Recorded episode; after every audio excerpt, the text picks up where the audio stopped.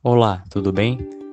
Hoje iremos apresentar sobre a história do direito do trabalho no Brasil, da disciplina Direito do Trabalho.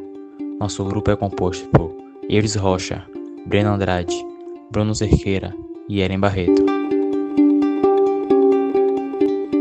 Trabalhadores do Brasil! Declaro promulgada o documento da liberdade, da dignidade da democracia, da justiça social do Brasil. Olá, tudo bem? Meu nome é Eudes e a partir desse momento eu irei falar para vocês sobre a história do trabalho. Podemos pensar no termo trabalho através de suas diversas acepções, ou seja, o trabalho como um conceito físico que envolve grandezas físicas, como a relação entre a força e o deslocamento, também podemos pensar no trabalho como tripalho, no seu conceito etimológico, voltando-se às ferramentas de castigo humano e ainda a ferramenta de trabalho da terra, da lavra, talvez o trabalho descrito no livro bíblico em Gênesis, onde Deus condena o homem ao trabalho e assim viver do seu, do seu próprio rosto. Mas também o termo trabalho pode estar voltado à ideia de produção humana, na modificação da natureza pela mão do homem, onde o mesmo, em seu processo evolutivo cognitivo, cria e desenvolve técnicas e tecnologias que lhe permitem a sobrevivência e a sobrepujar-se sobre as demais espécies que habitam na Terra. O nosso estudo do trabalho se debruça sobre o trabalho humano, que modifica a natureza, desenvolve técnicas e tecnologias. O surgimento do trabalho e sua evolução se confundem com a própria história do homem. Em um bom período da pré-história, um período antes da escrita, dividido didaticamente em três fases, paleolítico, neolítico e idade dos metais, o homem vivia em um coletivismo primitivo, onde tudo era de todos. O homem da pré-história era um caçador-coletor. Para estas atividades desenvolveu técnicas e tecnologias rudimentares, né? desde a criação de ferramentas de pedra polida, pedra lascada até as pedra polida. Da natureza tudo era extraído, o homem era um extrativista da natureza, porém o essencial, a sua sobrevivência, era o que se retirava da natureza. Enquanto o homem tratava das questões da guerra, da caça e da pesca, a mulher cuidava da família e da terra. Era a primeira concepção da divisão do trabalho, uma divisão de atividades entre homens e mulheres. A mulher foi a principal responsável por grandes mudanças da natureza, que permitiu uma revolução, ou seja, a revolução agrícola, e assim a gestação do excedente alimentar, que capacitou a sociedade às grandes transformações e à formação das civilizações da antiguidade. Daí então, vamos para a antiguidade. Ou seja, nas civilizações antigas, como no Egito, Roma, Mesopotâmia, Pérsia, dentre outros, o trabalho manual era visto como algo menor e realizado pelos menos abastados socialmente. O trabalho escravo foi bastante utilizado neste período. Já na Idade Média, o trabalho manual continuou sendo algo mal visto, porém necessário. A mão de obra passa a ser dos servos né, que eram utilizados na terra.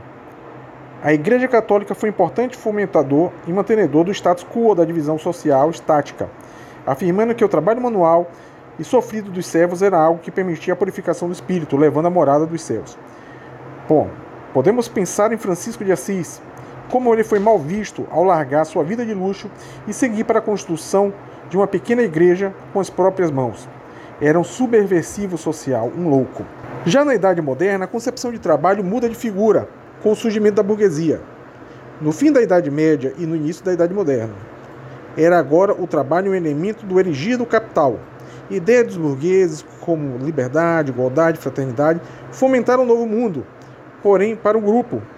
O surgimento da indústria, ou seja, a Revolução Industrial no século XVIII, proporcionou a exploração da mão de obra, o conflito entre o capital e o trabalho, a concentração dos meios de produção nas mãos de uma elite exploradora e a formação do trabalho alienado. Karl Marx e Engels dispuseram as ideias acerca do trabalho, como a modificação da natureza pelo homem, a alienação do trabalho e dos meios de produção, capital vezes proletariado. O direito do trabalho também é um produto da Revolução Industrial. Já na idade contemporânea, novas perspectivas do trabalho surgiram, como novas ferramentas de contratação, novas formas de organização do trabalho, flexibilização, terceirização e reflexo das novas tecnologias, como a própria automação, e atualmente a uberização e a perda dos direitos trabalhistas. Olá, meu nome é Bruno e irei falar sobre a história do direito do trabalho no Brasil. O direito do trabalho ele começa a avançar no Brasil entre o fim do século XIX e início do século XX, em um período que ficou marcado pelo fim da escravidão e pelo início da industrialização brasileira. Quando se fala em direito do trabalho no Brasil, é comum logo se pensar na CLT, que é a consolidação das leis do trabalho. Ela é considerada por muitos como o grande marco do direito do trabalho no país. Mas antes de falar da CLT e das mudanças que ela trouxe para as relações entre patrões e empregados, é necessário que se entenda as condições de trabalho da época. E a obra Operários, datada de 1933, da artista modernista Tássila do Amaral, ilustra bem a situação dos trabalhadores.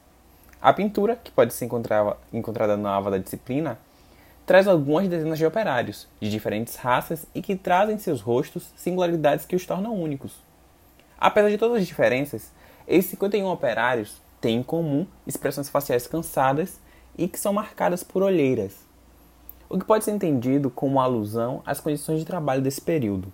Os trabalhadores, que eram homens, mulheres e até mesmo crianças, eram submetidos a longas jornadas de trabalho, que chegavam a durar até 16 horas, em fábricas mal iluminadas, que tinham pouca circulação de ar, eram extremamente quentes e com condições sanitárias bem precárias. É diante desse cenário que a CLT foi promulgada por Getúlio Vargas em 1 de maio de 1943. E foi responsável por compilar algumas leis que já existiam e por garantir aos trabalhadores mais direitos, como a carteira de trabalho com registro profissional, as férias remuneradas e a jornada diária de 8 horas. A CLT tinha também como objetivo regulamentar as relações individuais e as coletivas, uma medida muito necessária, pois até a criação dela o Estado não intervia nessas relações, e as negociações e possíveis impasses eram resolvidas entre patrões e empregados. Mas é sabido que em qualquer relação onde uma das partes tem mais vantagem do que a outra, acaba-se sempre prevalecendo a vontade do mais forte. E é nesse sentido que a Justiça do Trabalho é criada em 1942, para que, regida pela CLT, ela conseguisse equilibrar forças e reparar possíveis injustiças. Apesar das mudanças, alguns especialistas acreditam que Getúlio não fez nenhuma grande revolução ao promulgar a consolidação das leis do trabalho. Segundo o professor de Direito da USP e desembargador do Tribunal Regional do Trabalho da 15ª Região, Jorge Luiz Souto Maior, a legislação social no Brasil ela já vinha caminhando antes da criação da CLT e destaca como marco na luta por direitos a criação da Organização Internacional do Trabalho, a OIT, no ano de 1919, e destaca também as greves e manifestações que ocorreram nas primeiras décadas do século XX, como a greve de 1917, em São Paulo, onde operários pararam por duas semanas em busca de aumento salarial e condições melhores de trabalho. Vale ressaltar que os trabalhadores eles tiveram que resistir às ameaças patronais e também à repressão imposta pelo governo do estado de São Paulo. E ao fim da greve, eles conseguiram avanços, como o aumento salarial de cerca de 20%. Tendo sempre em mente a importância que os movimentos de luta dos trabalhadores e que a criação da OIT trouxe, torna-se fundamental reconhecer também a grande contribuição da CLT na proteção dos trabalhadores e todos os avanços que ela trouxe, tanto na consolidação quanto na ampliação dos direitos dos trabalhadores. Olá, meu nome é Ellen e agora eu vou falar um pouco sobre a história do direito do trabalho entre as décadas de 50 e 90. Em 53, ocorreu uma greve em São Paulo a partir de reivindicações de têxteis e metalúrgicos. Esta greve ficou conhecida como a Greve dos 300 mil. Nos anos 50, também houve o crescimento das lutas no campo. Em 62, João Goulart legalizou os sindicatos rurais. No ano seguinte, promulgou o Estatuto do Trabalhador Rural, que referendou vários direitos sociais. Na verdade, até 1970, o Brasil viveu uma fase de crescimento do direito do trabalho individual, como Lei do Descanso Individual, Gratificação Natalina, Estatuto do Trabalhador Rural, Fundo de Garantia do Tempo de Serviço e a Lei do Trabalho Rural. No entanto, durante o regime militar, os sindicatos sofreram bastante e os direitos trabalhistas foram reprimidos. O regime militar fechou os sindicatos, mas estes passaram a funcionar clandestinamente. Então, o regime adotou outra estratégia de prender os diretores e presidentes e colocar outros que fossem simpatizantes do regime.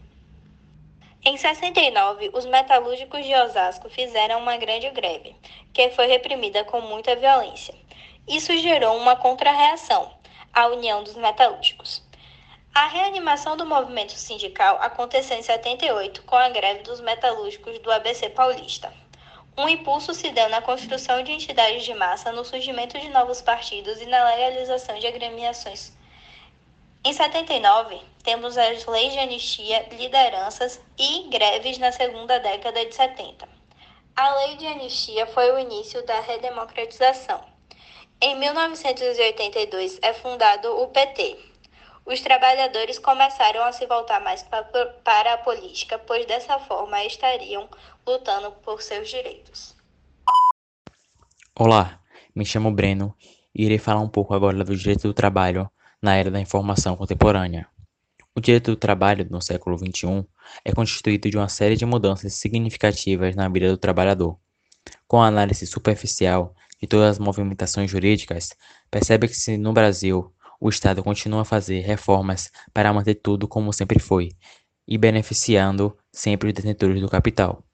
A economia hoje é globalizada, dinâmica, fragmentada e flexível.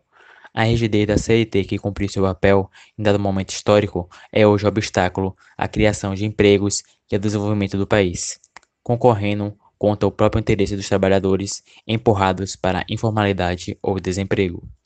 Nenhum país do mundo tem 4 milhões de processos trabalhistas por ano e tamanha insegurança jurídica, isto é, o que a vanguarda do, a vanguarda do atraso não consegue entender. Trata-se da concepção reducionista do trabalho, em que a expressão flexibilização ganhou imensa força, com estímulo a contratos precários, jornadas flexíveis remuneração por produção, onde o poder não é exercido principalmente por meio de ordens a serem seguidas, mas de objetivos a serem alcançados. Entre outros intuitos retrógrados que são adotados pela nossa dita excelência empresarial. A revolução digital oferece uma grande chance de todos os trabalhadores de adquirir uma maior autonomia, mas ao mesmo tempo ameaça sujeitar todos a de desumanização do trabalho. Essa revolução e o modelo startup estão ressuscitando esperanças de empoderamento por meio do alto emprego e pequenas corporativas. Mas, na realidade, as linhas entre alto emprego independente e alto emprego dependente estão sendo apagadas, com os trabalhadores presos por laço de fidelidade que reduzem sua autonomia em vários graus. Do mesmo modo, a ideia de que plataformas digitais que reúnem trabalhadores e usuários de seus serviços, como Uber e iFood, beneficiará o autoemprego não é confirmado pelos fatos, já que esses trabalhadores não são assegurados de direitos trabalhistas, mesmo prestando serviços a uma cooperação. A gestão de resultados tem sido acompanhada pelo retorno da velha estrutura legal da propriedade feudal, na qual um arrendatário garantiria a lealdade ao dono da terra em troca do direito de trabalhar em lote de terra. O ressurgimento de tais laços tornou-se possível devido a ferramentas digitais que permitem os trabalhadores a controlar o trabalho do, do operário sem lhe dar ordens. Esse tipo de estrutura está sendo bem marcante nesses tempos de pandemia, com o famoso home office, no qual não se espera que os trabalhadores conectados sigam ordens como robôs, mas que, ao contrário, respondam em tempo real a informações que recebem. Encarregado de atingir metas impossíveis, um trabalhador tem pouca escolha: ou se afunda na depressão, ou joga com o sistema para satisfazer indicadores de desempenho fora da realidade. Esse tipo de atitude se assemelha aos séculos passados, onde estamos presos à esteira de produções. Não obstante, hoje estamos sujeitos a ser trabalhadores de rotina, onde somos sujeitos a sucessivas demissões, visto que segurança a longo prazo e perspectiva de futuro é a última coisa que aprendemos a associar no trabalho que realizamos. Zygmunt Bauman relata que isso acontece em seu livro Modernidade Líquida, pois, quando diminuímos a dualidade e a resistência, criamos as próprias condições para a atividade crítica e indiferente dos usuários. Assim, a atividade do trabalho é factível a qualquer um e o empregado sempre está à espera da força da demissão.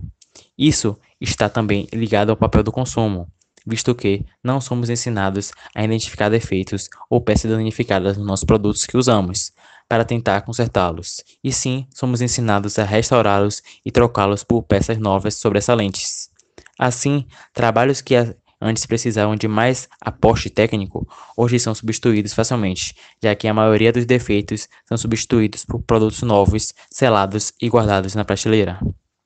Para finalizar, o século XXI é, portanto, marcado pelo modo como ele trata as leis em geral e as leis do trabalho em particular. Essa, elas passam a ser vistas como um produto legislativo em competição no mercado internacional de regulações em que reina a suprema corrida para rebaixar os padrões sociais, fiscais e ambientais. O Estado de Direito é, portanto, substituído pelo shopping legal, subordinando as leis a cálculos econômicos ao invés do caráter alimentar e substancial providos do contrato, sendo vistas as leis trabalhistas como o próprio obstáculo ao emprego. Finalizamos aqui esse tema e agradecemos muito pela sua atenção.